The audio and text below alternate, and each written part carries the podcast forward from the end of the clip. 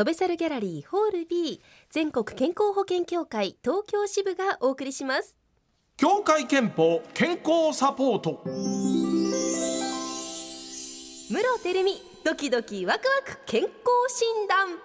今両方結構丁寧に触診をしてくださったんですけれども今日私見ていただいて特に触診の時点では問題はなさそうでしたか？こんにちは健康は歩いてこない。だから国際医療福祉大学三田病院で乳がんと子宮がん検診を受けてきた室照美です。はい。今月はアシスタントに徹する吉田照美です。うんや。今のテープは肝心なところでこれ終わったけど問題これなかったの本当に。はいあの大事なことですのでご専門の先生にお伺いしたいと思います、はいはい。えーご紹介いたします。私の乳がん検診を担当してくださいました国際医療福祉大学三田病院乳腺センターの小川明子先生です。こんにちは。よろしくお願いいたします。去年はありがとうございま優こちらこそ。12月にお伺いいたしそうしましたな先生もうそうですよ、もう病室なんか入っ小説家なんか書きそうな感じが若干しますなんか女流作家みたいなこれ感じ 先生だとまず安心しますよね。ねそうだよね。緊張してますからただでさえ、あの小川先生まずこの乳がんについての基礎知識というものをちょっと教えていただきたいんですが患者さんはこう増えてんですか今？はい、うん。生涯に乳がんを患う日本人女性は現在12人に1人と日本では急激に増加しています日本人の女性のがんの中では胃がんを抜いて第2位となっております。あ大腸がんに次ぐ患者数となっています。あなるほど。あーやっぱり多いんですね。ね年齢的には何歳頃から注意が必要ですか？やはり30代後半からうん。数が増えていて、40代後半から50代前半でピークを迎えています早いですよね、うん。その30代で気をつけないといけないいけない病気ですからね。そうだよね、うん。これあの乳がんの原因としてはどういうことがまず考えられるんですか？乳がんうはん。女性ホルモンエストロゲンが関与しているがんなので、まあ、例えば所長が早いや閉経が遅い初産年齢が遅いまたは高齢で未産などエストロゲンにさらされる期間が長いと長ければ乳がんにかかりやすくなります。はあそういうことなんだ。あのこの番組あの男性リスナーの方が多いんですけども、まあ女性ホルモンがつまり関係してるってことは男性の場合は乳がんになる心配は全くないと思ってよろしいんでしょうか？いいえそうではなくえて男の場合でも乳がんなんてあるんですか？はいあららら。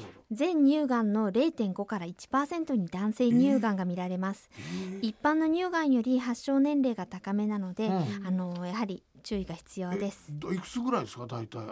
だいたいあの私が経験したのでは、うん。40代後半の方や40代後半。50代60代の方もいました。ああそうですか。身の回りではあんま聞いたことないけどいるんだね。機会があったらちゃんと男性も乳がん検診っていうのは受けた方がいいっていうことですよね。まあ、男性の場合は検診というより、うん。症状が出たらあの恥ずかしがらずにぜひ受診をしていただけたらと思いどどういう症状なんですか。ます。ちなみに男の場合は。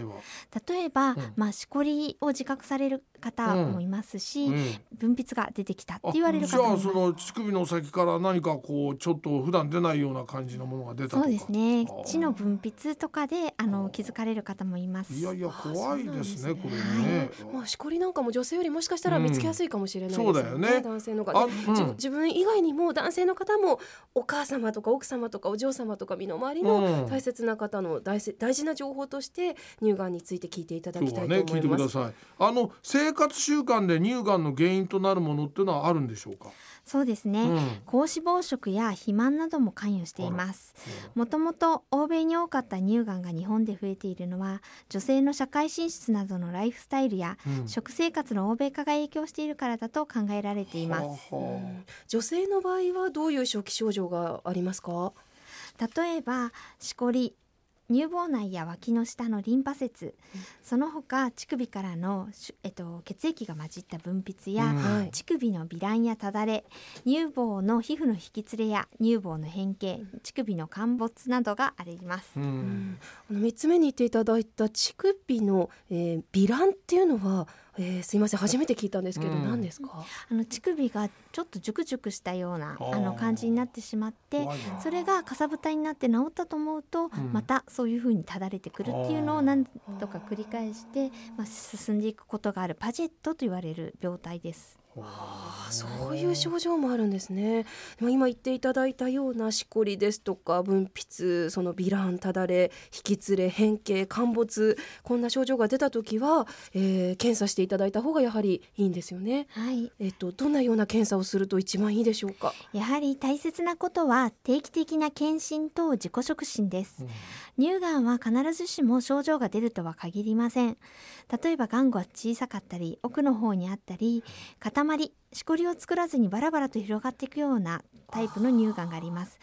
このような場合は症状が出づらくなるのでまた症状が出る前に見つけることが重要となっています、塊を作らずにしこりができずに広がっちゃってたら本当に自分では気づけないのでちょっと怖いですよね。で早期発見することができたら治療も簡単に行っていけるんでしょうか？ここからは大事なことなので来週ゆっくりお話しします。はいわかりました。じゃあ小川先生来週ゆっくり聞かせていただきたいと思います。よろしくお願いします、よろしくお願いします。今日の小川先生のお話を聞いてご自分もがん検診を受けようと思った方協会憲法東京支部の生活習慣病予防検診には大腸がん胃がん肺がんの検診が含まれていますそして女性の方の場合は2年に一度乳がん子宮頸がん検診を受けられますのでぜひ受診なさってください。詳しくはホームページをご覧ください。また扶養ご家族のがん検診に関しては各区市町村にお問い合わせください。戸部さんのホームページに健康サポートのページができました。またツイッターも始めましたのでぜひご覧になっていただきたいと思います。なお今日の小川先生のお話はラジコのタイムフリーで1週間以内ならもう一度お聞きいただけます。飛べ猿ギャラリーホール B 水曜日は協会憲法健康サポートをお送りしました。